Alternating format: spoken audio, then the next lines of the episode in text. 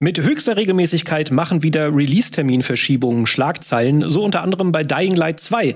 Das sollte ursprünglich Anfang 2020 kommen, wurde aber nach aktuellem Kenntnisstand auf Februar 2022 verschoben, also fast zwei Jahre. Da könnte man den Eindruck gewinnen, dass es vielleicht gar nicht so einfach ist, als Studio oder Publisher einen exakten Release-Termin festzulegen. Ähm, ob das so ist, ob eine Terminverschiebung gut oder schlecht ist und ob es überhaupt Sinn macht, weit im Voraus einen Release-Termin anzukündigen, darüber diskutieren wir heute als allererstes holt euch aber Ingo mit einer kurzen Matz ab. The Last of Us Part 2, Cyberpunk 2077, Horizon Forbidden West, Battlefield 2042, God of War Ragnarök, Far Cry 6 und, und, und. Die Liste der Spiele, die in den vergangenen Wochen und Monaten verschoben wurden, ist lang. Der Schuldige für diese Welle von Terminänderungen ist schnell gefunden, die Covid-19-Pandemie. Das Aufkommen der Virusvariante hat Firmen auf der ganzen Welt und damit auch Spieleentwicklerinnen ohne Vorwarnung mit einer neuen Arbeitsrealität konfrontiert. Bei den Spielerinnen und Spielern sorgt das mal für Verständnis und mal für Spott und Häme. Ob einige der genannten Spiele in einer Parallelwelt ohne Covid-19 von Änderungen am Release-Zeitplan verschont geblieben wären, bleibt natürlich reine Spekulation. Verschiebungen sind, und damit erzählen wir niemandem etwas Neues, schließlich kein neues Covid-exklusives Phänomen. Marktgegebenheiten wie Konkurrenz, die sich im Release-Kalender breit macht, können einen Veröffentlichungstermin genauso beeinflussen wie unvorhergesehene Probleme, die in der hohen Komplexität eines Entwicklungsprozesses immer wieder bewältigt werden wollen. Aber da können uns unsere Gäste bestimmt was zu erzählen.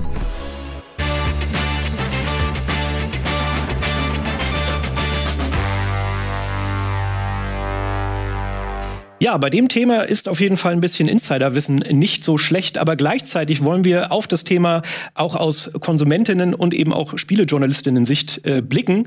Und deshalb stelle ich doch einfach passend dazu mal unseren ersten Gast, beziehungsweise Gast ist ja eigentlich fast falsch, aber im Studio ist Etienne Gardet. Hallo Eddie. Hallo, ich bin Konsument. ja, aber natürlich nicht nur. Du bist natürlich auch Moderator bei Game 2. Um jetzt mal die, die übliche Vorstellungsrunde zu machen. Moderator bei Game 2, Ladies and Gentlemen. Urgestein, äh, was, du warst bei Giga Games, bei Game One, äh, Rocket Beans Mitgründer, aber auch eben Rocket Beans Urgestein. So viel zu Eddie. Hallo Eddie. Schön. Sehr schön. Red bitte weiter. Nein, Quatsch. ähm, ja, spannendes Thema. Ich äh, freue mich, dass ich hierzu äh, ein bisschen meinen Senf geben darf. Geil. Ich bin äh, gespannt, was du zu erzählen hast.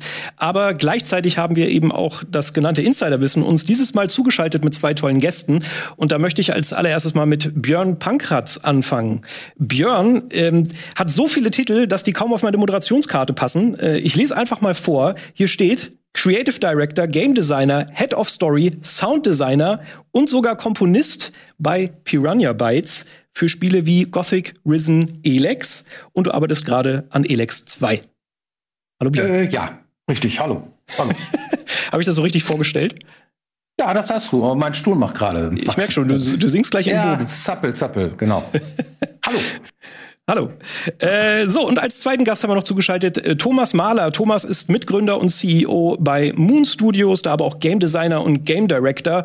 Und ihr habt äh, die tollen Ori-Spiele gemacht. Du warst aber auch zum Beispiel an so einem kleinen Titel wie StarCraft 2 schon beteiligt. Äh, deshalb freut es mich sehr, dass du auch dabei bist und nochmal eine kleine Sicht aus Entwicklerseite dazu bringen kannst. Ja, freut mich sehr. So, als allererstes will ich aber mal im Studio anfangen. Äh, Eddie, wie ist deine erste Reaktion, wenn du hörst, dass ein Spiel verschoben wird? Also es kommt immer drauf an, natürlich, wie sehr interessiert mich das Spiel, natürlich, ganz klar. Und dann auch in, also wie weit wird's verschoben. Wenn es jetzt so zwei, drei Monate sind, finde ich es meist nicht so schlimm. Ähm, in dem Fall, was wir jetzt da gehört haben, bei was was Dying Light, Dying Light 2, also zwei Jahre, das ist natürlich schon echt ein bisschen krass. Mhm. Ähm, Kommt aber natürlich wirklich auch drauf an. Wenn es jetzt wirklich ein Spiel ist, auf das ich hinfieber, wo ich sage, oh, endlich ist der Release-Termin, ich kann es kaum erwarten, es kommt jetzt raus, ähm, und es dann verschoben wird, dann können sogar auch ein paar Wochen oder Monate mich schon nerven, weil man okay. hat ja schon gedanklich irgendwie äh, manchmal sogar einen Urlaub geplant oder weiß ich nicht, man freut sich einfach so derbe drauf. Das ist dann wie wenn, wenn du dem Kind sagst, äh, Weihnachten ist nicht am 24.12., sondern am 24. Februar. Ja, also als Erwachsener freut man sich ja nicht mehr so sehr auf Weihnachten vielleicht, sondern auf Spielreleases, zumindest in meinem Fall.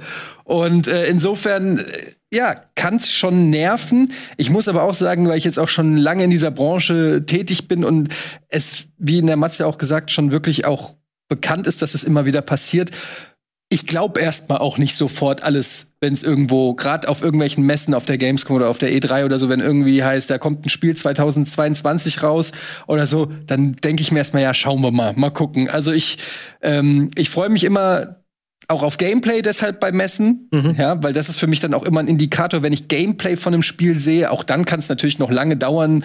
Äh, wann war das erste Gameplay zum Beispiel von Diablo 4 oder so, liegt auch schon Jahre zurück, also es ist auch nicht immer ein Indikator dafür, dass das Spiel kurz vor der Tür steht.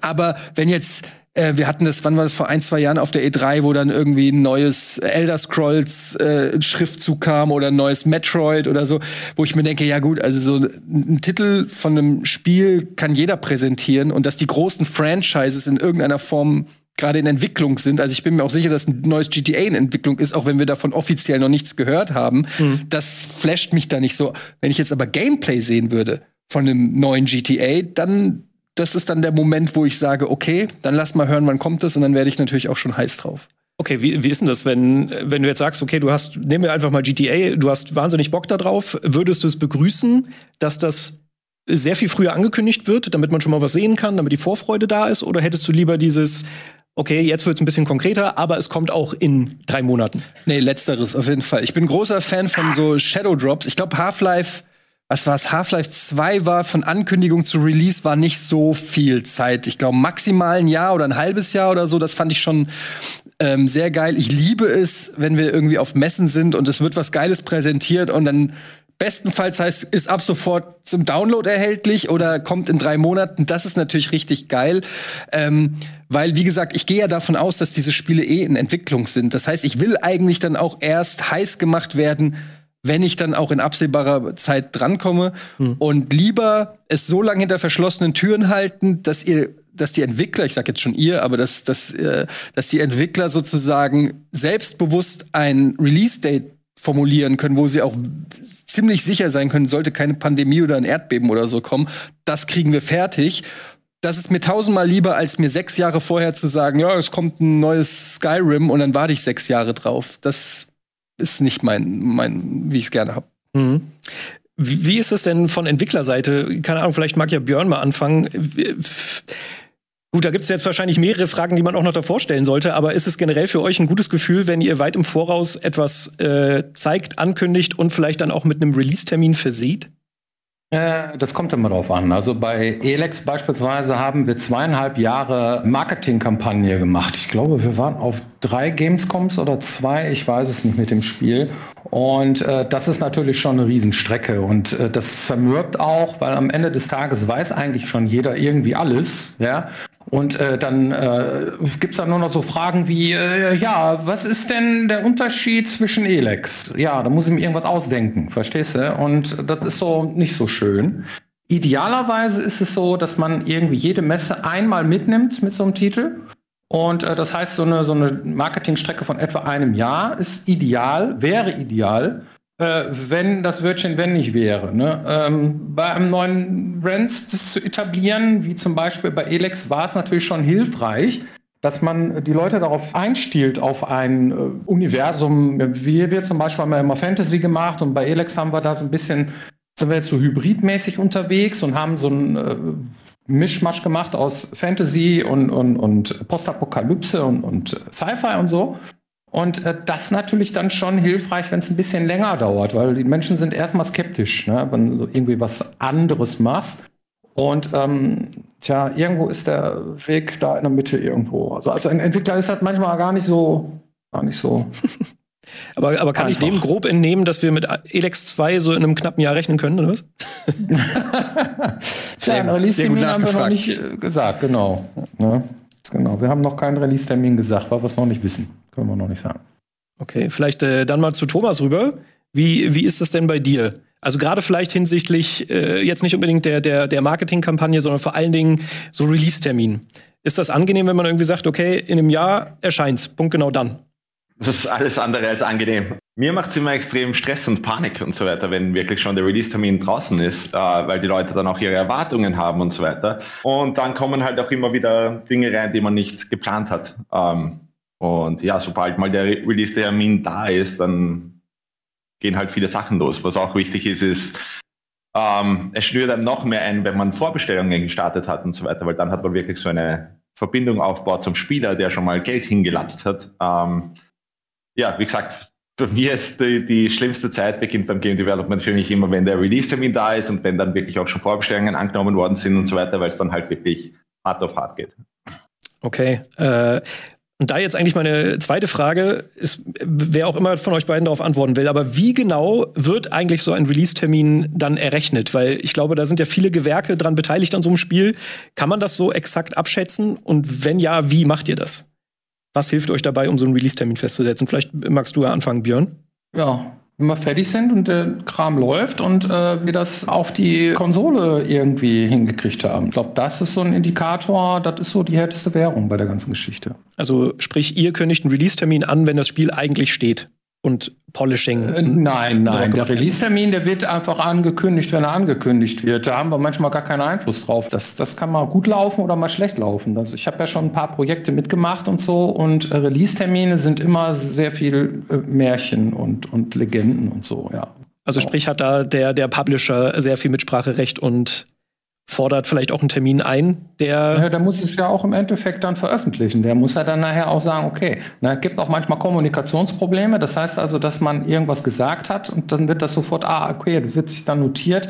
Äh, so wie äh, Mindestvoraussetzungen für Rechner oder so, die weißt du ja am Ende des Tages auch erst, wenn äh, das Ding optimiert ist und fertig ist und so weiter. Trotzdem ist es halt schon nicht so einfach. Mhm. Ist das bei dir ähnlich, eh Thomas? Naja, bei uns sieht es im Grunde so aus, dass wir mit dem Publisher uns hinsetzen, so, also sofort als das Spiel einmal gepitcht wird, wenn es noch keiner kennt, äh, außer uns und der Publisher. Und da müssen wir uns schon mal äh, ungefähre Zahlen nennen und sagen, hey, das Spiel wird circa in, äh, nicht, wird zweieinhalb Jahre in der Entwicklung dauern oder so. Und ähm, das heißt, da steht schon mal dann was. Und daran muss sich dann halt auch die ganze Schedule richten und äh, die ganze, der ganze Entwicklungsprozess und so weiter weil das legt schon mal viel fest, wie viel wir überhaupt fertig bekommen können und was, was wir wirklich machen können. Wir haben jetzt erst ein paar Leute von Adobe ähm, ins Team bekommen, die halt sehr geschockt waren, wie es bei uns läuft, weil es in der normalen Softwareentwicklung ist halt oft so, dass du halt, hier sind die fünf Features und dann machen wir ein Software-Update und da ist nicht viel Kreatives dabei und so weiter. Und in dieser kreativen Strecke kann es halt dann dauern und dann kommt es zu Dingen, die, wo man dann halt nicht weiß genau, oh, wie lange wird das wohl dauern? Dann kann auch immer wieder ein Bug passieren oder so, der uns ein bisschen aufhält. Oder es kommen Features rein, wo wir sehen in der Prototypphase, hey, wir sollten wirklich das und das machen. Shit, das dauert aber dann noch länger. Und da muss man sich wieder den Tisch setzen und sagen, wupsi, wir brauchen ein halbes Jahr länger, geht sich das noch aus? Ähm, so funktioniert es im Grunde. Und irgendwann ist dann halt der Tag da, wo wir sagen, hey, es kommt eine große E3 oder irgendeine Pressekonferenz oder sonst was, wo wir halt wirklich unseren Release-Termin äh, hm. nennen müssen. Wie ist das bei dir, wenn du, wir hatten ja gerade schon das Thema, ne, wenn du von einer Terminverschiebung mitbekommst, schwingt dann bei dir aber trotzdem auch so ein bisschen diese Erwartungshaltung mit, naja, okay, letztendlich wird ja das Spiel dadurch vielleicht besser, dass du das so ein bisschen dadurch besänftigen kannst? Ja, schon natürlich, weil also ich habe ja auch nichts davon, wenn ein Spiel äh, hatten wir auch in jüngster Vergangenheit, wenn ein Spiel auf den Markt geschmissen wird, was dann völlig verbuggt ist und nicht spielbar ist. Also ich habe das zum Beispiel bei Cyberpunk so gemacht, dass ich das äh, ein halbes Jahr hab links liegen lassen und einfach gewartet habe, bis die Patches kommen, mhm. ähm, weil ich habe ja auch keinen Bock zu spielen, dann ist der Spielstand weg oder der Charakter ist gelöscht oder ich kann eine Quest nicht beenden oder so, sondern dann lasse ich es lieber ruhen und warte, bis es in einem spielbaren Zustand ist. Und dann warte ich ja im Prinzip auch wieder auf das Spiel. Also dann ist es zwar freiwillig sozusagen, aber ich erwarte natürlich ehrlich gesagt schon ein, ein, ein zumindest spielbares, fertiges Produkt, dass ein Patch mal kommt, der mal hier einen Bug noch verbessert oder so, ist klar. Mhm. Aber ähm, es kann nicht sein, dass sozusagen das halbe Spiel nachgepatcht werden muss. Dann ist irgendwas falsch gelaufen zwischen, weiß ich nicht, Publisher und Entwickler oder we wem auch immer. Also da hat dann die Absprache nicht gestimmt. Mhm. Was ich halt immer äh, zumindest als Außenstehender nicht so ganz verstehe, ist, also wenn man das zum Beispiel mal auf die, ich weiß, Spieleentwicklung und Filmentwicklung komplett anders, aber im Prinzip ist es ja so, also äh, es gibt ja zumindest auch im, äh, bei Filmen, du hast sozusagen die Künstler, das sind dann die Entwickler, die haben ihre Vision, die wollen ihren Film bestmöglich machen und dann hast du die Filmstudios, die geben das Geld, die, die müssen aber auch das Geld wieder reinholen und die sagen, das muss aber zum Weihnachtsgeschäft muss der neue Star Wars in die Kinos kommen Und äh, dann kommt er halt auch in die Kinos. Und ich, ich weiß nicht, warum bei Spielen das eben nicht möglich ist, weil das ja auch eine Branche ist, die schon so lange existiert. Also viele Erfahrungswerte ja schon da sind und auch große Entwickler, äh, denen das immer wieder passiert, die schon Spiele gemacht haben. Warum man so weit teilweise auseinander liegt. Also wie gesagt, drei Monate, vier Monate, okay. Mhm. Aber dass man sagt, ja, äh, man kündigt 2020 an und das Spiel kommt erst 2022, da muss ja wirklich fundamental irgendein, also eine Planung oder eine Projektplanung schiefgelaufen sein. Anders kann ich mir das nicht erklären. Ja, vielleicht gleich mal die Frage an die Entwickler. Äh, Plant ihr einfach schlecht? Ach, Ja, also ähm, ähm, äh, als Außenstehender ist das immer schwierig äh, zu beurteilen. Wenn man drinsteckt in der Misere hier, dann ist das völlig offensichtlich, woran das liegt. Aber das sind auch manchmal Sachen, die will man nicht unbedingt sagen oder zugeben oder was auch immer. Aber manchmal hat man sich auch mal verschätzt. Aber die Hauptgründe ist, äh, sind meistens, du weißt nicht, vor allem bei einer Laufzeit von mehreren Jahren, wie sich dann der Anspruch und die Technik entwickelt. Unterwegs kommt dann nochmal eine neue Konsolengeneration raus, die man bedienen muss, oder eine neue Generation von Grafikkarten. Oder die alten Grafikkarten, die müssen alle dann auch funktionieren, weil es nämlich gar keine anderen Grafikkarten zu kaufen gibt. Ne? Dann muss das auch. Dann hat man irgendwie gesetzt, so der Hauptmarkt ist auf jeden Fall da, geht's lang, PlayStation 5. So. Und dann sagt man irgendwie, ah, warte mal, gibt gar nicht genug Leute, die die haben. Ja? Und solche Dinge, die fließen dann da mit rein. Und äh, es gibt auch noch andere Sachen, die Ansprüche werden immer höher. Äh, Du sagst, Etienne, du kannst das nicht nachvollziehen. Das kann ich, das verstehe ich, weil es ist auch schwierig, denn der Anspruch ist sehr hoch und es gibt auch neue Technologien und hin und her, aber es ist irgendwie am Ende muss der ganze Kram doch auf der Hardware laufen, die ich da habe oder die der Kunde hat am Ende des Tages. Und ähm, wie, inwieweit sich die, die Spielerschaft sich dahingehend entwickelt, äh, jetzt eine aktuelle Hardware zu Hause zu haben oder nicht und was jetzt gerade der heiße Scheiß ist und äh, jetzt unbedingt gekauft wird oder welche Konsole oder welches PC Master Race oder so, das bestimmt am Ende des Tages dann auch, sag ich jetzt mal, äh, die Stückzahlen, die du dann da absetzen kannst oder die, die, die Spieler, die dann sauer sind, dass ihr System jetzt nicht verwendet wird. Wieso? Mein PC ist jetzt irgendwie zehn Jahre alt, wieso läuft euer Scheiß bei mir nicht? Ist doch gerade mal zehn Jahre, ne? So, muss ja laufen und so. Und solche Dinge, die spielen dann damit rein, die kannst du schwer abschätzen am Anfang.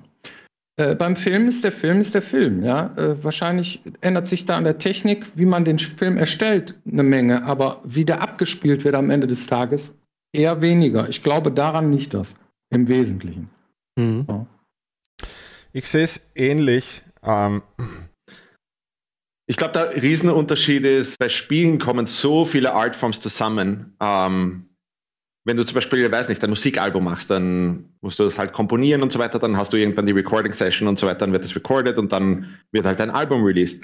Ähm, bei Film hast du dann noch dazu, hey, da wird der Film gemacht, dann hast du gleichzeitig auch, natürlich muss ein Soundtrack gemacht werden, aber dann ist es irgendwann im Editing Room und dann kannst du relativ genau abschätzen, okay, wie viel Zeit nehmen wir uns fürs Editing, der Komponist muss irgendwann mit seinem Soundtrack fertig sein, wir mischen das heißt zusammen, bumm, das Ding ist fertig.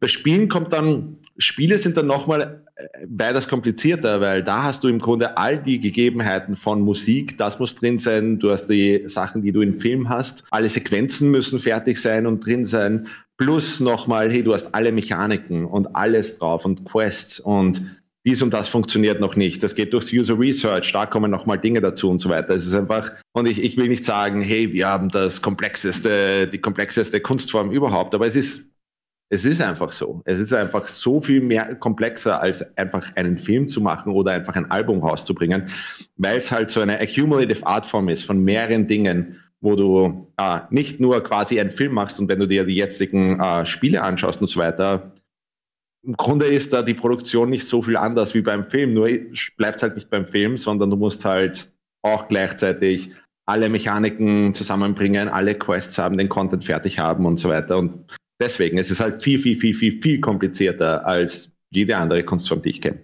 Äh, Da, da, das, das verstehe ich natürlich, dass ein Spiel äh, ähm, komplexer ist, weil eben so viele unterschiedliche Sachen sind.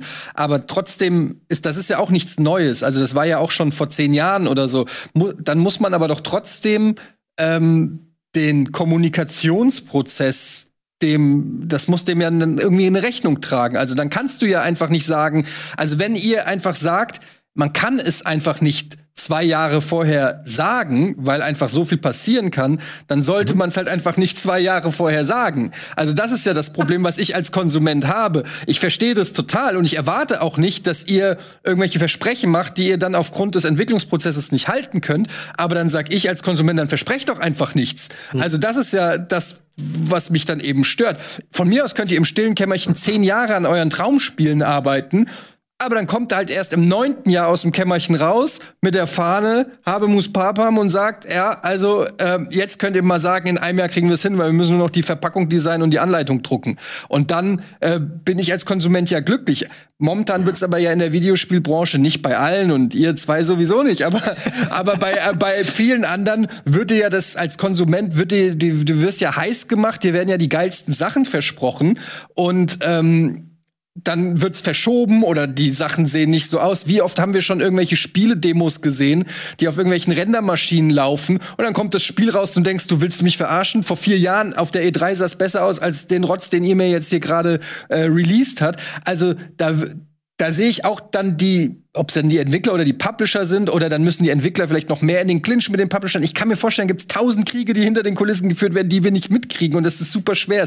Ich als Konsument habe natürlich den Luxus zu sagen, äh, mich zurückzulehnen und zu sagen, nee, so mache ich nicht mit, Leute. Ihr wollt meine 70 Euro, ich will ein geiles Spiel und zwar zu dem Zeitpunkt, wo ihr es mir versprochen habt.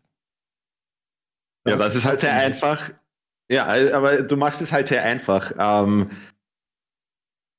erstmal haben wir oft nicht viel mit dem zu tun. Also, dass ein Publisher hergeht und sagt, hey Leute, wir, wir geben jetzt das Release-Datum raus und wir brauchen jetzt ein großes Ding, dann ist es halt so. Mhm. Dann steht das halt auch und, und oft ist dann zwischen Marketing und Publisher und Entwickler irgendwie eine Spalte da, wo halt, ähm, wo halt der Publisher sagt ähm, oder das Marketing-Team sagt, hier, es ist der, der beste Plan für uns ist, wenn wir es 18 Monate vorher ähm, announcen, dann haben wir diese Marketingstrategie und dann das und das und das. Und als Entwickler setzt du dich halt hin und sagst, ja, schaut eigentlich ganz gut aus, ähm, passt schon, ja, könnt's machen. Oder es ist allen bewusst, hey, das ist absoluter Schwachsinn, wir brauchen noch zwei Jahre. Ähm, das, kann, das kommt auch vor, solche Dinge. Ähm, und ja, also wir haben da oft dann viel nicht mitzureden äh, bezüglich solchen Dingen ähm, wann es wirklich announced wird. Und da ist halt oft einfach, ja, zwischen dem Publisher und Entwickler und so weiter ein bisschen eine Misskommunikation da, nehme ich an.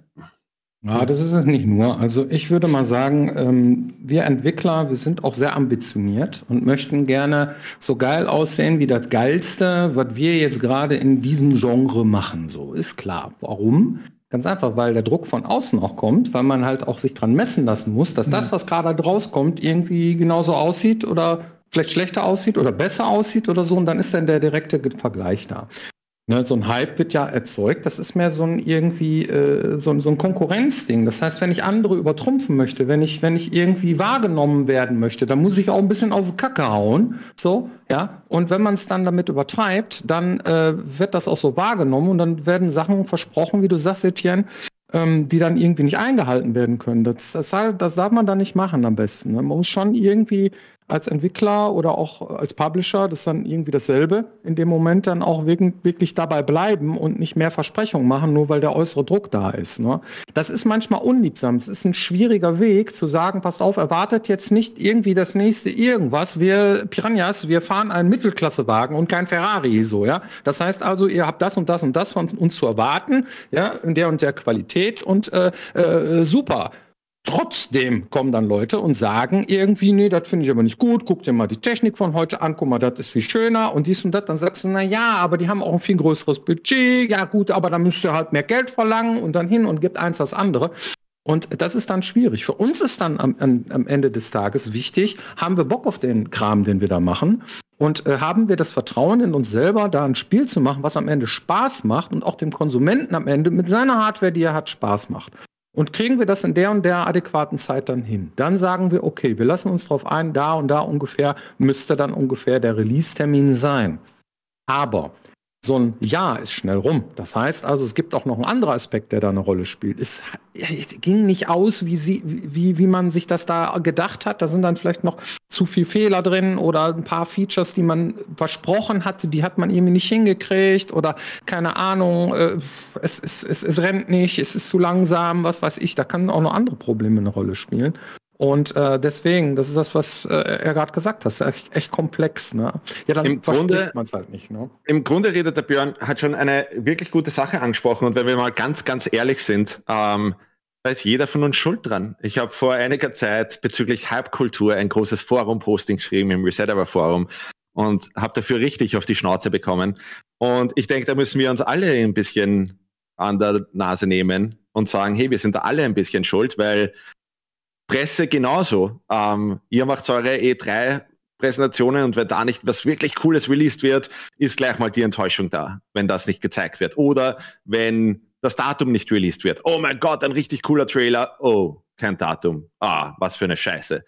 Und das spielt natürlich auch rein. Und das nehmen die Marketing-Teams natürlich auch mit und verstehen, hey, wie produzieren wir den Hype und so weiter. Und manchmal geht es dann halt wirklich bergab mit. Sowas wie Cyberpunk war halt ein gutes Ding, wo halt dann wirklich die so versucht haben, diesen Hype mehr und mehr und mehr zu schüren und dass dem dann halt nicht irgendwie gerecht werden kann. Ähm, das hat dann irgendwo keiner mitbekommen. Ähm, aber ich nehme, also für mich ist quasi ein, ein großes Problem in der Videospielindustrie ist diese ganze Hype-Kultur, die auch Spaß macht und ich verstehe es auch, dass man hypen will, weil es weil alle super leidenschaftlich sind. Das ist auch das Tolle an der Videospielindustrie, dass alle super leidenschaftlich sind und keiner es erwarten kann, wann das nächste Spiel rauskommt. Und wenn das neue Ding da ist, oh mein Gott, dann ist das ein Event. Aber trotzdem ähm, betrifft es uns dann alle. Entwickler, Publisher, die Marketing-Teams und so weiter. Sobald ähm, der Hype losgeht, ist das halt, ja, wird es halt sehr, sehr schwer. Das finde ich aber ganz interessant, weil, also ich, ich muss jetzt aus meiner Sicht sagen, so auf, auf sowas wie Hype äh, da hat man ja eigentlich kaum Einfluss drauf, oder? Also das ist ja so ähnlich wie ein virales Video oder so. Also da, da reicht ja nicht eine, eine Stimme oder also da, da braucht man ja meistens ein bisschen mehr für, damit halt wirklich was zu einem Hype-Titel wird. Gleichzeitig finde ich aber, ich weiß aber nicht, ob das nur meine Wahrnehmung ist, dass sowas wie ein Release-Termin für, für unsere Berichterstattung zum Beispiel gar nicht mehr so relevant ist. Also ich bin jetzt selten so, dass ich mir denke, keine Ahnung, wir hatten jetzt gerade in den letzten äh, News zum Beispiel Elex 2 äh, bei dem THQ Showcase. Und da war es halt so, äh, haben wir gesagt, ja, cool, ein Render-Trailer, aber leider zu wenig Gameplay. So, das war unser, unser, unser O-Ton, sag ich mal. Dass da noch gar kein Release-Termin stand, das war uns aber beispielsweise relativ egal, weil wir dann halt eher so sind, na ja klar, lass die halt erstmal machen, wenn es nachher gut wird, äh, sollen sie sich Zeit nehmen, ist alles cool. Weil, also da habe ich schon das Gefühl, dass mittlerweile so ein gewisser Wandel passiert ist. Also zumindest was so die Berichterstattung außerhalb angeht. Bei Fans kann es wahrscheinlich anders sein, dass da schon mal heißt, ja, jetzt komm, gib mir mal einen Termin. Aber ich glaube, bei der Berichterstattung würde ich das jetzt gar nicht so sehen, oder? Thomas ich finde es ein bisschen blauäugig, ehrlich gesagt, äh, zu sagen, dass Hype so ein Glücksding ist und ähm, man das nicht beeinflussen kann. Natürlich wird es beeinflusst. Also Zu einem gewissen Grad. Komplett viel Research-Daten und so weiter. Wir wissen ganz genau, wenn wir diesen Trailer rausbringen oder die ganze Marketing-Schinerie, äh, bevor ein Spiel rauskommt, da steckt, das sind ja Millionen Dollar sind da im Spiel. Ähm, Natürlich ist das komplett kalkuliert, hundertprozentig. Und wir wissen ganz genau, hey, das und das funktioniert und das funktioniert und dann machen Echt? wir das. Wissen wir das? Oh Gott. Also, weißt du mehr als ich? Also äh, Wahrscheinlich. Ja, also weiß ich nicht, okay. so Hype kann man, das hört sich so an, als so, da drehe ich hier so ein bisschen und dann mache ich da und dann, äh, das, ich weiß nicht. Also, ähm, dann wird es ja auch jeder machen. Schon Glück haben, sagen, da bin ich aber gespannt auf den ersten Trailer zu eurem nächsten Spiel.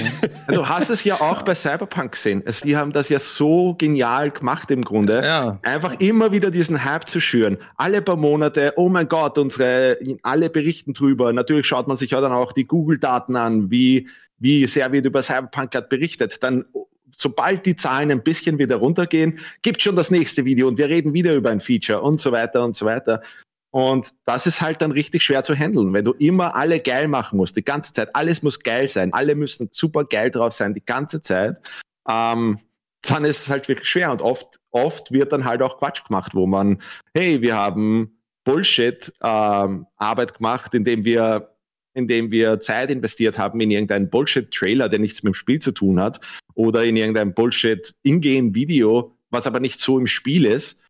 Und da leidet dann halt jeder drunter, weil im Grunde im Endeffekt sollten sich die Entwickler wirklich aufs Spiel konzentrieren und ein super geiles Spiel machen und ja. nicht einfach, nicht so viel wie möglich einfach nur auf dass die. Also ich die, leide die hier gerade, weil mich gerade hier äh, irgendwo äh, so, so, ein, so ein Bild vermittelt wird, dass der Entwickler da sitzt und irgendwelche Statistiken hin und her schiebt und, und dann hier musst du dann was setzen und da musst du was posten und hier musst du gut aussehen und da muss jetzt, da muss auf den Punkt und so. Wir haben doch überhaupt keine Ahnung davon. Wir sind Entwickler. Wir sitzen hier in unserer Garage und wollen coole Spiele machen. Jetzt mal im Ernst, Thomas. Also, äh, wenn es gibt solche Leute, klar, sicher kann man das machen, man kann sich da auch mit beschäftigen oder so. Ich kann nur für uns sprechen, ne? für uns Piranhas. Ja. Wir, wir sind äh, tatsächlich hier und denken uns, äh, hoffentlich äh, gefällt es den Leuten, was wir hier machen.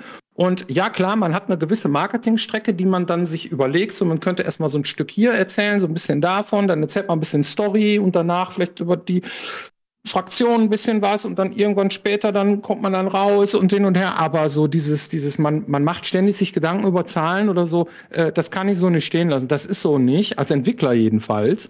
Und äh, es gibt sicherlich ähm, da ein paar äh, Zahlen, die man dann irgendwie, was weiß ich, beeinflussen kann oder so. Aber äh, wichtig ist am Ende, ob die Produkt vom, äh, Produktqualität vom, äh, vom, vom Ding selber gut ist. Und da, da muss doch unsere Arbeit rein. Ne? Wie heißt das so schön? Jede Marke in die Schokolade und nichts in die Werbung oder so ähnlich. Also als Entwickler sieht man das schon so. Jede freie Minute, die wir jetzt hier haben oder so, die stecken wir auch in unser Ding hier und so, weißt du? Und äh, wenn es dann nachher irgendwie zu früh rauskommt, weil man, ich hätte noch gerne und so, jeder Künstler ist, ist so.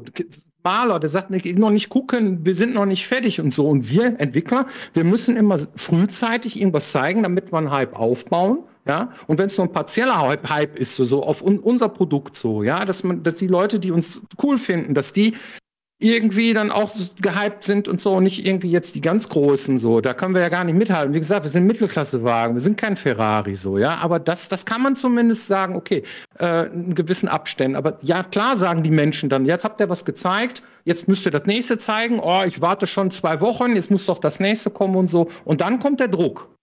Und da muss man gucken, okay, äh, wie viele Leute sind das, die diesen Druck dann aufbauen und gibt man dem nach oder nicht? Und ähm, ja, wenn man nicht fertig ist, sollte man auch nicht veröffentlichen, sagt Etienne. Ja, das stimmt. Aber irgendwo da in der Mitte bewurschtelt man sich da durch und so und dann ist es manchmal vielleicht auch ein kollektives Versagen, wenn man zu früh rauskommt, dass irgendwie alle davon überzeugt sind, ist jetzt super, es reicht, es reicht, es reicht und dann gucken sich die Leute das an und sagen, es hat euer Ernst? Nee, es reicht nicht. So, das kann dir auch passieren. Ja, ja und ich will dir nicht auf die Füße treten, aber ich glaube, dann seid ihr ein bisschen in der Zeit stecken geblieben, weil es ist schon, ich kann dir garantieren, dass es bei den meisten Entwicklern so ist, dass wir sehr, sehr bewusst schon auch drauf schauen, hey, wie wird unsere Hype-Maschinerie funktionieren? Die Trailer müssen gemacht werden, ähm, schon Monate, wenn nicht sogar Jahre im Voraus. Wir wissen ganz genau, wann was gezeigt wird und wie wir das Ding überhaupt vermarkten werden, wie wir erklären werden der ganzen Spielergemeinschaft draußen, was das Spiel ist. Also wir schauen da schon auch extrem drauf. Ich weiß auch von allen anderen Entwicklern, dass sie dass die da extrem dahinter schauen, aber es ist halt jeder, jeder hat da halt eine andere Vorgehensweise. Ich meine, beim Hype ist ja auch, muss darf man eine Sache nicht vergessen, der, der größte Hype wird meiner Meinung nach auch durch vorherige Erfolge erzielt. Wenn wir jetzt bei Cyberpunk reden, Cyberpunk hat auch so einen hohen äh, äh Hype gehabt, weil es davor Witcher 3 gab und jeder gesagt hat, okay, Witcher 3 in einem Cyberpunk-Universum, geil, da habe ich Bock drauf. Also der Erfolg des Vorgängs, bei euch wird es auch so sein, bei meinem nächsten Projekt wird man sagen, oh, das ist das neue Spiel von den Ori-Machern. Ja, bei euch hat man gesagt, ja, das ist das neue Rollenspiel von den Gothic-Machern. Also wenn du erstmal einmal so ein so einen Erfolg hast, das ist letztendlich darauf, wo, wo der, glaube ich, der größte Hype eben auch drauf fußt. Natürlich Marketingkampagne, Trailer, äh, Release, da, das ist ja klar, dass da mittlerweile, hast du ja auch gesagt, Thomas, äh, Millionen von reingehen in, in, in sowas äh, Vermarktung. Mittlerweile Piccadilly Circus ist äh, mit, mit 3D-Visuals und, und Times Square und so, da, da steckt natürlich Geld dahinter und auch Gedanken, äh, wie man das möglichst äh, hypen kann. Aber am Ende des Tages glaube ich, die meisten Gamer für uns ist, oh, das ist das neue Spiel von denen und denen. Das ist der, die größte Form von Hype, ist ein vorangegangener Erfolg. Und man ist ja fast schon so religiöser Fan von Entwicklern und, und so, ne? Man glaubt denen dann ja auch. Deshalb war ja auch die Enttäuschung bei Cyberpunk so groß, weil die haben ja den Proof of Concept haben sie ja schon abgeliefert mit Witcher 3. Und dann glaubst du denen das natürlich, auch wenn die dir erzählen, ja, und bei Cyberpunk kannst du das und das und das machen. Dann denkst du, ja, das kommt ja von den Leuten, die mir schon einmal mein Lieblingsspiel serviert haben. Ähm, den glaube ich das. Also ich glaube, dass das halt auch bei, äh, also der größte Hype ist ein gutes Spiel. Aber ich glaube, das, das hilft dir, also gerade wenn du halt einen guten Track Record hast, hilft es dir, das vielleicht zu forcieren und besser zu steuern. Aber ich meine, wir hatten ja gerade schon das Beispiel mit No Man's Sky. Also die hatten vorher nichts. Das war halt einfach Klar. so ein, so ein Glücksgriff und das passiert halt auch. Und das meinte ich vielleicht eher so, ne? Man kann schon natürlich geschickt Marketing betreiben, darüber sind wir uns alle bewusst, aber ich glaube, gerade so einen gezielten Hype, das ist manchmal ein bisschen schwieriger. Ja, ich meine, aber das ist ja der Umkehrschluss. Also ich glaube, man kann Hype schon auch generieren, aber das heißt ja nicht, dass jeder Hype, der entsteht, generiert ist. Also, weißt du, was ich meine? Also im Fall von No Man's Sky ist der Hype einfach dann wieder aus einer äh, nie zuvor gesehenen vermeintlichen Spielmechanik geworden. Ähm, das kann natürlich auch funktionieren, wenn du es schaffst, auf einer Messe ein Spiel zu präsentieren, was eine Gameplay-Mechanik hat, die du so zuvor noch nie gesehen hast und dir glaubwürdig vermittelt wird, dass das funktioniert. So war es ja bei No Man's Sky. Dass es dann am Ende nicht so war, hm. äh, war ja dann wieder so diese Mogelpackung. Aber hm da kannst du natürlich auch einen Hype generieren. Aber ich glaube, mit viel Marketing-Power und Geld kannst du heutzutage zumindest allein durch Influencer. Also, ne, wenn du heutzutage, wenn jeder auf jeder Twitch-Streamer ein und das gleiche Spiel spielt, dann hast du schon mehr oder weniger einen kleinen Hype. Ob das Spiel dann dem Hype gerecht wird, das steht nochmal auf dem anderen Blatt, aber es ist dann einfach in jeder Munde. Jeder spricht darüber, es ist abgebildet auf jedem Kanal. Und dann hast du schon sowas wie einen Hype um vielleicht mal vom, vom Hype-Thema wieder zurückzukommen, weil, weil eigentlich geht es ja immer noch um Release-Termine. Ähm, vielleicht mal ähm, aus eurer Warte gesprochen. Ähm, können, wie fern hat denn so eine, so eine Verschiebung auch Einfluss auf sowas wie die Bewerbung eines Spiels, auf das Marketing und so? Ist das etwas, was einen stark zurückwirft? Oder ist das so, dass zum Beispiel Thomas, du sagst, naja, es ist schon so abgesteckt, alles ist alles safe, wir wissen genau, dann und dann wird's ausgespielt und der Release-Termin wird gehalten?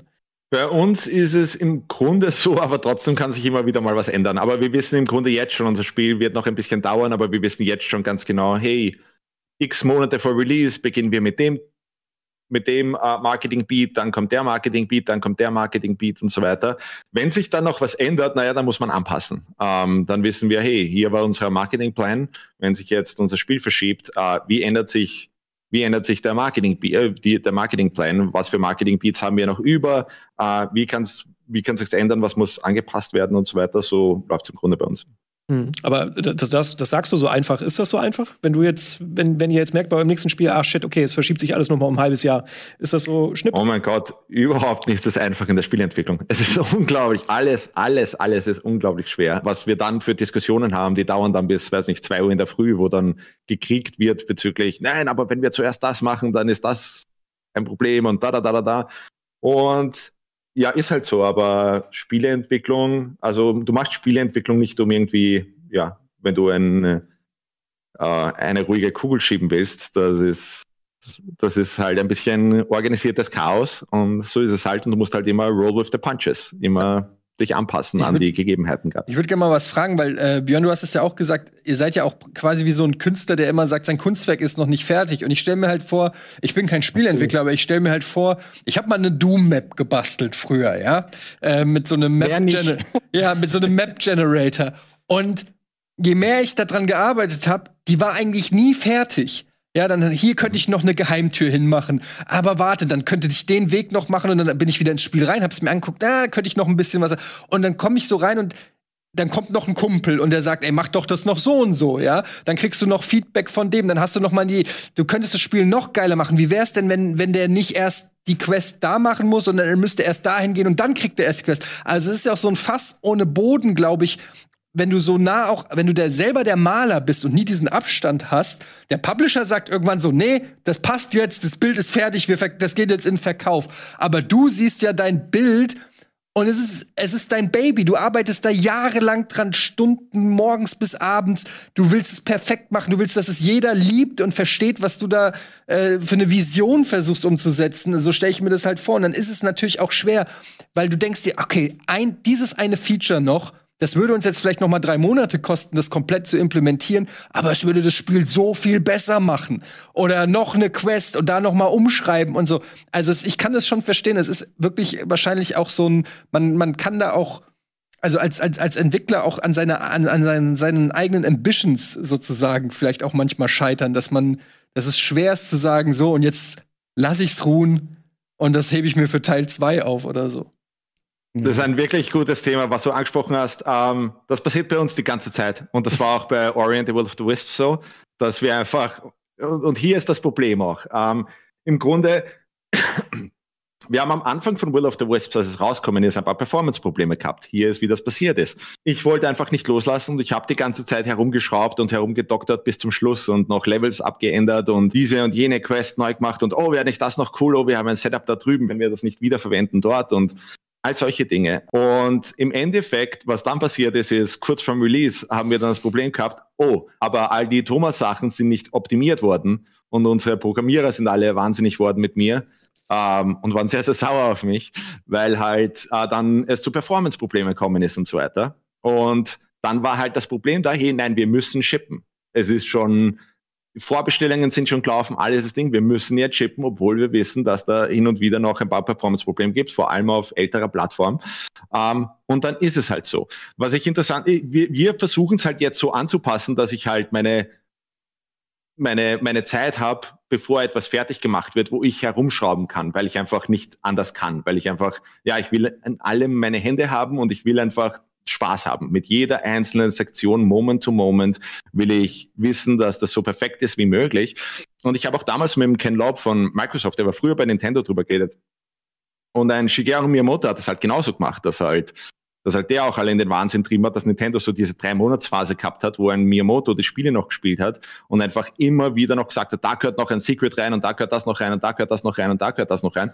Und ja, muss man halt einplanen, aber ist halt schwer. Und dadurch, dass so viele, dass es in Spielestudios so viele Departments gibt, die alle miteinander kooperieren müssen, wo dann halt, wo es dann halt schwer wird, wenn einer verrückt wird und etwas macht, was dann aber Einfluss hat auf das, was das andere Team macht und das andere Team weiß um nicht zufällig was davon und ups, das ging jetzt nicht durchs Testing oder so und hat da irgendeinen Bug verursacht und so weiter wie gesagt, ist halt alles super, super, super kompliziert. Aber ah, ja, gut. aber was du gerade sagst, ist ja tatsächlich, wenn sich einer über alles andere hinwegsetzt, über die Planung hinwegsetzt und sagt irgendwie so, ich, ich will, dass jetzt dass das so gemacht wird und so weiter. Aber mhm. ein Spiel zu machen, ist immer eine Teamleistung.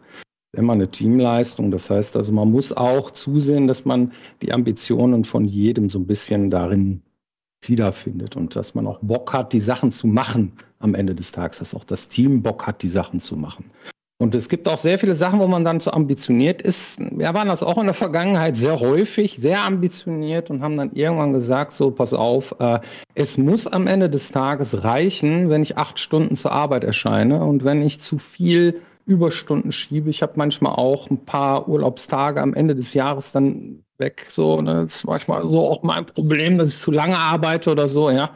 Aber dass man im Endeffekt dann auch wirklich äh, ein zufriedenes Team hat, kommt daher, dass jeder so sich irgendwo selbst verwirklichen kann. Und die Sachen, die man lostritt, die muss auch jeder eigenverantwortlich dann auch tatsächlich abschließen können. Die äh, geht euch nicht die Ideen aus, heißt es immer. Da werde ich oft gefragt. Und die interessante Frage ist nicht, äh, dass, uns, äh, dass wir keine Ideen mehr haben, sondern es muss umsetzbar sein. Das heißt, die umsetzbaren Ideen, die schnell umzusetzen sind und die auch einen, gut, einen fetten Impact haben, die den Spieler beschäftigen, die den Spieler ähm, herausfordern, die den Spieler ja ne, entertain. So, die sind eigentlich die, die am, am, am, äh, am wichtigsten sind. Perfekt ist gar nicht so wichtig aus unserer Sicht. Das Spiel muss Spaß machen in erster Linie. Das ist das Wichtigste. Und äh, alles andere sind schon Randerscheinungen, müssen natürlich auch passen und so weiter. Aber im Endeffekt geht es darum, dass jeder Spaß hat an der Arbeit und äh, dass es nachher auch irgendwie ein rundes Bild gibt, dass das Ganze halb läuft und auch smooth ist, ja. Ich glaube, da haben wir einfach eine andere Firmenphilosophie. Ähm, Offensichtlich. Ja, ähm, weil bei mir ist es schon so, ich will dieses Polish haben. Ich finde es cool, wenn ein Miyazaki bis zum Schluss an Dark Souls schraubt und so weiter. Das ist ein anderes Thema, Thomas. Nein, nein, nein. Ich habe nicht gesagt, dass da Polishing fehlt. Ich habe gesagt, es geht um Ambitionen. Und du hast gesagt, ich will, dass das perfekt Nein, ist. aber du hast so. angesprochen am Anfang dieses, hey, der Director geht dann nochmal drüber und setzt sich übers Team hinweg und so weiter. Und ich mache das auch. Und natürlich ist es dann teilweise, ähm, ja, werden die Leute verrückt und so weiter. Aber Trotzdem finde ich super wichtig, weil im Endeffekt will ich das spielen und will genau wissen, hey, all das, all jeder Moment hier hat mir Spaß gemacht und jeder Moment, ich kann es approven, jedes einzelne Ding. Und die anderen Leute sind dann halt auch, die spielen ja genau dasselbe und ja, sind teilweise manchmal sauer mit, über mich, wenn ich dies und das jetzt noch in der letzten Sekunde reinbringe. Aber im Endeffekt machen wir es zu, wegen der Liebe zum Spiel. Und, ähm, und die sehen das dann halt auch, dass halt, ja, das, ja, das macht das Spiel noch besser und das macht das Spiel noch besser und das macht das Spiel noch besser, dann machen wir es halt. Aber es ist halt, ja, wie gesagt, ich glaube, wir führen eine sehr, sehr, wir haben eine sehr unterschiedliche Firmenphilosophie. Ich finde, das geht jetzt gerade auch so ein bisschen äh, zu einem Thema über, äh, das Thomas und ich ja auch schon mal besprochen haben in einer vergangenen Game 2-Folge, und zwar das Thema Crunch. Habt ihr das Gefühl, dass die gesteigerte Wahrnehmung, was dieses Thema angeht, vielleicht auch dafür sorgt, dass Termine dann doch öfter nochmal verschoben werden, damit halt eben das nicht passiert, dass es nicht zu Crunch-Phasen bei äh, Entwicklerstudios wie euch kommt? Oder ist das? Naja, Quatsch? Crunch ist halt schon eine eigene Sache. Das ist so ein Phänomen, das ähm, auftritt dann, wenn man seine ambitionierten Ziele nicht hinkriegt, aber sie versprochen hat, das geht auch in die Richtung äh, Verschiebung, ähm, dass man sagt, okay, ich kriege das, das Minimalziel, was ich mir gesteckt habe, einfach nicht hin. Und dann gibt es mehrere Möglichkeiten, das zu kompensieren. Entweder man verteilt es auf mehrere Schultern, das heißt, man holt sich noch mehr Leute ran, vergrößert sich irgendwie. Die müssen dann aber auch, wenn die in der Mitte eines Projektes kommen, müssen die aber auch dann eingearbeitet werden. Die ziehen dann wieder Energie ab von denjenigen, die sie dann irgendwie anleiten müssen und so weiter. Dann gibt's die nächste Möglichkeit, irgendwie man macht halt länger, man verschiebt. Ne? Äh, und dann gibt's auch die Möglichkeit, man sagt, okay, man schneidet halt krumme Hunde ab. So, man sagt, dieses Feature kommt jetzt nicht mehr rein, auch wenn es geil ist oder so. Ja? Oder ich glaube, dass das geil ist. Und äh, so ist das dann auch so, so, kriegt man dann irgendwie dann so einen Flow hin und sagt dann so, okay, pass auf, an der Stelle ist dann irgendwann auch Schluss und dann muss auch Schluss sein. Und das auch schon sehr frühzeitig. Das heißt, irgendwo in der Mitte des Projektes muss schon klar sein, was es am Ende wird. Im Endeffekt, wenn man am Ende nochmal drüber geht, da hat jeder noch so seine Vorstellung, seine Easter Eggs einzubauen oder irgendwelche, ach, das wäre doch cool, wenn wir jetzt nochmal die Kamera komplett irgendwie entkernen würden und nochmal komplett alles machen und so weiter. Da muss man dann halt irgendwo sagen, so, okay, einige Sachen gehen noch und andere gehen eben nicht. Da muss dann irgendwie ein Flicken drauf oder man muss halt damit leben und sagen, okay, äh, das wäre cool, wenn wir es jetzt noch machen würden, aber das macht man dann beim nächsten Mal damit es wirtschaftlich bleibt. Dass auch nicht so ein diesen Stress entsteht. So, das ist tödlich für eine Firma, finde ich. Weil, also ihr hattet ja vorhin auch so ein bisschen darüber gesprochen, äh, ne, dass halt der, der Anspruch an Spiele irgendwie stetig in so einem Wandel ist, dass da immer mehr Ansprüche entstehen, äh, aber gleichzeitig sich vielleicht das Konzept dahinter, also das, das äh, ganze Geschäftsmodell und auch wann was angekündigt wird, etc., vielleicht sich nicht so sehr verändert hat. Also dass dadurch manchmal so diese Diskrepanz kommt, okay, es wird mehr verlangt, aber wir brauchen trotzdem jetzt in dem Jahr den Release an dem und dem Tag. Äh, ist das was, was ich wirklich nicht verändert hat? Also jetzt auch nach diesen ganzen Berichterstattungen zu Crunch etc., dass, dass da vielleicht ein Publisher mehr Verständnis für hat, wenn, wenn, keine Ahnung, ihr dann klingelt und sagt, ja, pass mal auf, das, was wir da jetzt vorhatten, das klappt so nicht mehr? Das wird sich bei uns noch zeigen. Ähm, das wissen wir jetzt noch nicht. Ich finde es extrem positiv, dass Crunch jetzt schon als negatives Ding angesprochen wird und nicht als, oh, wir sind so stolz drauf, dass wir 18 Stunden am Tag crunchen und so weiter, weil das absoluter Schwachsinn. Ähm, wird sich dann aber zeigen, wie die Publisher darauf reagieren, weil im Endeffekt ist das halt dann auch eine Geldsache und so weiter. Und von den Publisher, die sehen es halt oft sehr äh, kalt, dass es einfach so ein Ding ist, hey, wir haben das in dem Fiskaljahr eingeplant, das muss noch vor März rauskommen, sonst kommt das nicht mehr in unsere Zahlen rein und fertig. Ähm, aber wird sich, wird sich zeigen. Ähm, ja, ich habe da auch so meine Erfahrung mit Publishern und so, aber ich kann sagen, THQ Nordic ist da nicht so. Das kann ich einfach pauschal sagen. Also die sagen, komm, wenn du die Zeit brauchst, dann nimm dir die Zeit. Ne? Und äh, das kann ich wohl sagen. Das ist ein cooler Laden. Ja. Sehr gut. Gleich ein bisschen ja. Werbung untergebracht. Das ist ja auch oft, also äh, äh, bei, bei Crunch äh, ist es so, also Crunch jetzt gibt es ja in unserer Branche jetzt nicht direkt, aber Überstunden kennt man schon und ähm, ich weiß es ja noch von Game One-Zeiten und ich weiß es auch bei Game Two. Gerade wenn man mit Leidenschaft an was arbeitet und sich auch stark identifiziert mit dem, was man da abliefert, das ist jetzt vielleicht, keine Ahnung, wenn man Bäcker ist oder so, dann nicht so entscheidend, wie jedes Brötchen aussieht. Auch da will ich nicht jedem Bäcker zu nahe treten, gibt es solche und solche. Aber wenn du einen Beitrag machst, irgendwie, du willst, dass der richtig geil ist, du weißt, das gucken Hunderttausende von Menschen. Ähm, du, da, da macht man ja auch dann fast freiwillig schon die Arbeit mehr, auch wenn jetzt nicht ein Chef mit der Peitsche dahinter steht und sagt, das muss besser sein, sondern du hast auch so einen eigenen Anspruch. Und ich glaube, auch in der Spielebranche ist es so, dass man oft vielleicht auch die Leute vor sich selbst auch ein bisschen schützen muss. ähm, weil du vielleicht einen Entwickler, einen Grafiker, einen Game Designer hast oder so. Wenn du dem nicht sagst, geh jetzt nach Hause, mach den Computer aus, hör auf, dann sitzt er einfach 18 Stunden da dran und versucht und versucht und versucht. Das ist natürlich als Arbeitgeber in dem Fall angenehm, weil du dir denkst, naja, der reißt sich halt einen Arsch auf, ist aber dann auch oft zu, zu kurzfristig wahrscheinlich gedacht. Also du musst manchmal vielleicht auch ähm, die Leute zu ihrem Glück zwingen. Und bei Crunch, das ist mittlerweile so ein Thema, ähm, wie gesagt, in der Spieler- oder in der Entwicklerszene kenne ich mich jetzt nicht so aus, aber es wirkt oft immer so, als ob da der knallharte äh, Sklaventreiber mit der Peitsche hinter den Leuten steht. Und das ist es halt manchmal gar nicht, ne? Sondern manchmal ist es einfach nur, dass man die Leute sich vielleicht ein bisschen zu sehr selbst überlässt und nicht vor sich selber schützt. Also ohne dass jetzt dass ich die Leute ihre Verantwortung für ihre Mitarbeiter ent, ent, äh, den, den wegnehmen will. Nur es ist eben auch nicht immer dieses böse, böse Bild von mach weiter, arbeite. Das gibt es sicher auch, aber eben nicht nur. Mhm. Ähm, ja, von unserer Seite, wie gesagt, das ist immer so anders, wenn man es von außen sieht. Von unserer Seite ist es überhaupt nicht angenehm und wir sehen da schon sehr genau drauf, wann jemand, wenn jemand um 1 Uhr noch irgendwie in der Nacht noch etwas, äh, etwas äh, committed auf unseren Server, ähm, da läuten dann bei uns auch schon die Alarmglocken, weil wir halt schon öfter gesehen haben, hey, wenn sich jemand so verausgabt, das Problem ist auch in der Gesellschaft, ist halt, ja, der arbeitet ja eh nur am Computer, ist ja nicht so schwer, nicht, dass dieses Ding noch da ist.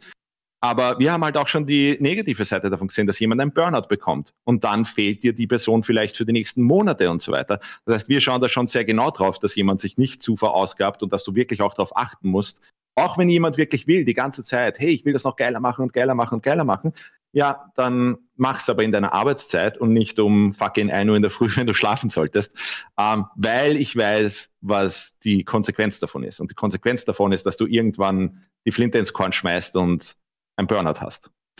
Hm. Bei uns ist das nicht abhängig von der Uhrzeit. Das heißt, es gibt auch Leute, die noch um 3 Uhr nachts WhatsApp mieten hier. Aber das liegt daran, dass wir freie gleitende Arbeitszeiten haben und jeder für sich selber entscheidet, wann er kreativ ist, wann er seinen Flow hat. Also, das ist schon, das stimmt schon, ja. Also, wir haben das in der Vergangenheit auch nicht äh, so toll hingekriegt. Wir haben 40-Stunden-Tage gekloppt, ja. Das geht gar nicht, sagst du.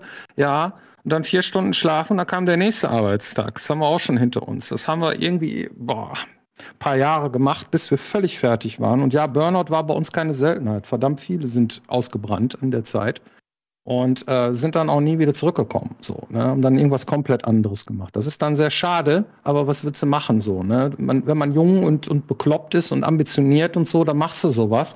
Wenn wir jetzt so junge Wilde, sag ich immer, ähm, bekommen und dann merken, so der macht zu viel, dann sagt man dem auch mal, hör mal auf damit, so äh, mach deine acht Stunden und dann hör mal auf damit. Dann macht er das dann heimlich, ja, und macht das dann trotzdem, weil er halt besonders gut sein will und seinen Namen boxen will auf dem Schulhof so, ne, und sich sagen so, okay, ich will jetzt irgendwie das nächste Ding erreichen. Das kann manchmal ganz gesund sein. So einer einfach so äh, irgendwie sagt so, ich mach das jetzt, das ist für mich positiver Stress so, ja. Ähm, Geht für eine Zeit, klar. Ne? Unterstützen tun wir das nicht, aber das kann mal sein, dass das jemand macht. Aber auf Dauer macht einen das kaputt. Das stimmt. Ne? Und das ähm, kann ich auch keinem empfehlen. Und ja, Crunch ist äh, nicht cool. Auf keinen Fall. Ich kenne keinen Entwickler, der sich damit mehr brüstet heutzutage. Früher haben wir das auch gemacht. Das stimmt. Aber weil wir es nicht besser wussten. Ne? Ist halt so, ne, dass wir uns damit kaputt machen auf Dauer. Und äh, mittlerweile kenne ich, glaube ich, niemanden, der das noch irgendwie vor sich her trägt. Aber das, das bin ich vielleicht auch vom alten Eis. Kann sein. Ist halt auch so ein geflügeltes Wort. Wir arbeiten Tag und Nacht an unserem Spiel, um das Beste genau. zu machen. Heutzutage ja. wird gesagt, wir arbeiten Tag und Nacht. Moment, wie ja. Tag und Nacht? Das geht doch nicht. Wieso arbeitet ihr nicht nur tags? also, ähm, ja. Und es ist auch mhm. übrigens, auch wenn es vielleicht Crunch heißt in der, in der Game-Szene oder so, aber ähm, das ist kein Phänomen, was es nur in der Gaming-Branche gibt. Also meine Frau arbeitet in der Werbe, äh, in der Werbeagentur und wie da die Leute reinweise umkippen und mit Burnout irgendwie äh, aufhören und die Agenturen wechseln. Ähm, da, und das ist äh, und wahrscheinlich in vielen anderen Branchen eben auch, so wie Björn gerade gesagt hat, gerade wenn du jung bist, ehrgeizig bist, du willst vielleicht dich beweisen, ähm, du willst diese extra Meile auch gehen, äh, es macht dir vielleicht auch Spaß, es, äh, ne, bei, in, bei, in vielen Berufen, nicht in allen, aber verschmilzt eben auch sowas wie Hobby und Beruf.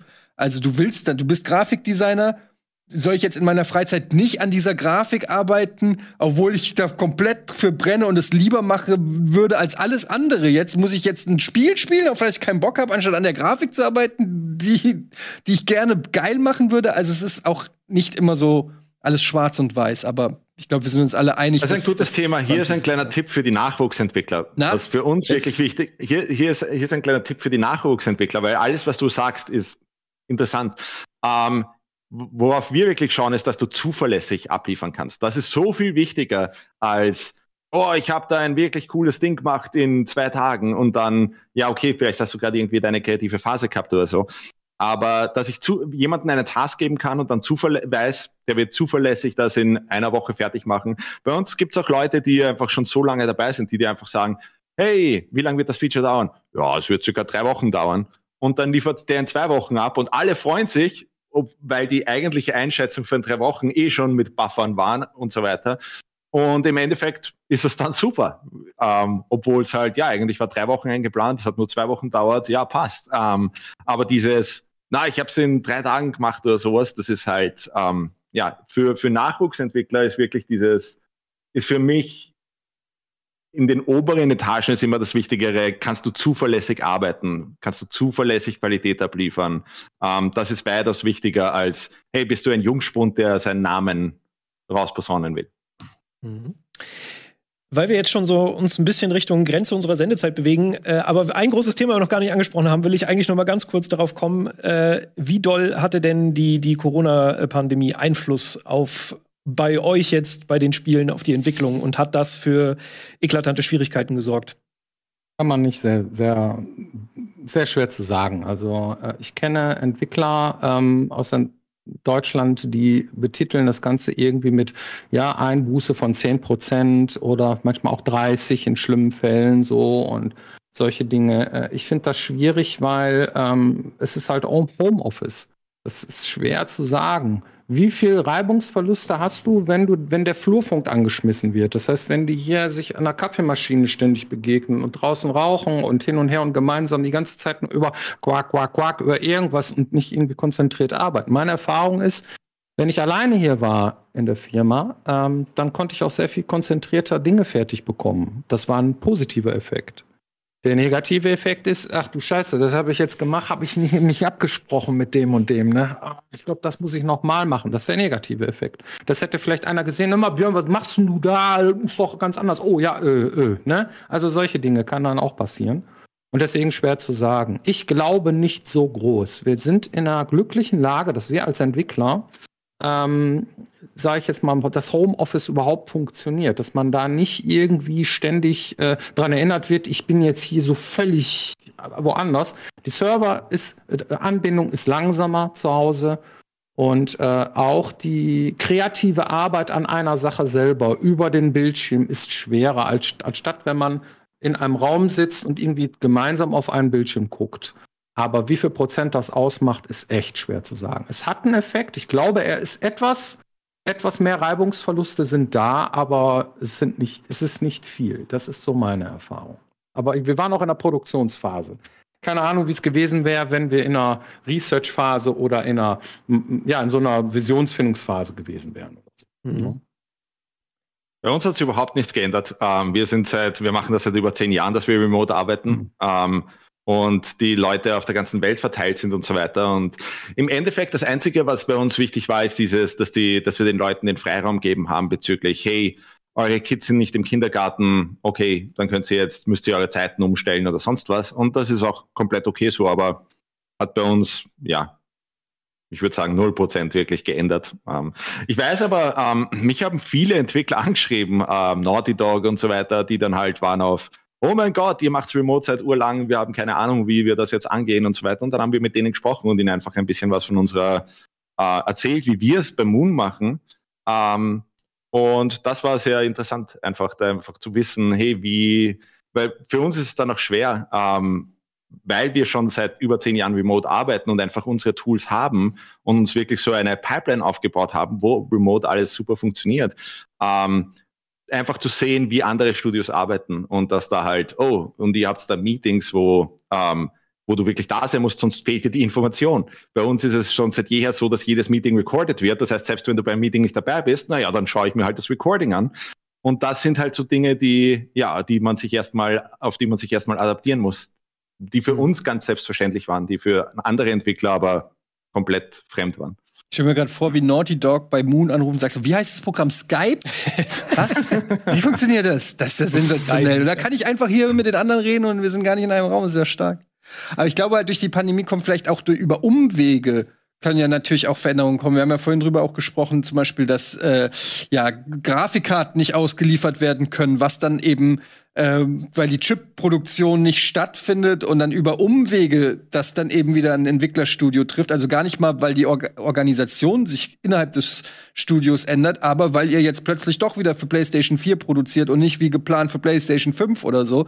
Und so kann die Pandemie natürlich auch über Umwege vielleicht Auswirkungen haben. Und das macht es dann vielleicht sogar noch schwerer, weil man damit überhaupt nicht rechnet. Ja, aber wir waren in jedem Fall äh, sehr froh, dass ihr uns noch zugeschaltet wart. Äh, das das macht es auf jeden Fall sehr angenehm, dass äh, wir jetzt hier diese Expertise. Ich fand es wahnsinnig interessant, äh, mit euch darüber zu sprechen und viele Einblicke jetzt noch mal bekommen, die ich halt vorher so nicht hatte. Deshalb äh, vielen Dank, dass ihr zu Gast wart, aber natürlich auch Eddie. Vielen Dank, dass du ja, hier warst. Vielen Dank. Haben Sie jetzt gesagt, wann Ihre Spiele rauskommen? Nee, leider nicht. Ich, hatte, ich dachte jetzt auch, jetzt kommt mal eine Ansage. So zum Abschluss wäre das äh, genau der richtige Punkt. Jetzt ein guter Zeitpunkt, Leute nächste Woche im Hardware wow. Und mit dieser Mörderschlagzeile verabschieden wir uns. Tschüss. Tschüss. Das war's zum Thema Release-Verschiebung. Was sich nicht verschiebt, ist die letzte Folge von Press Select, weil die ist schon aufgezeichnet. Da könnt ihr jetzt draufklicken. Ist äh, auch sehr gut gewesen.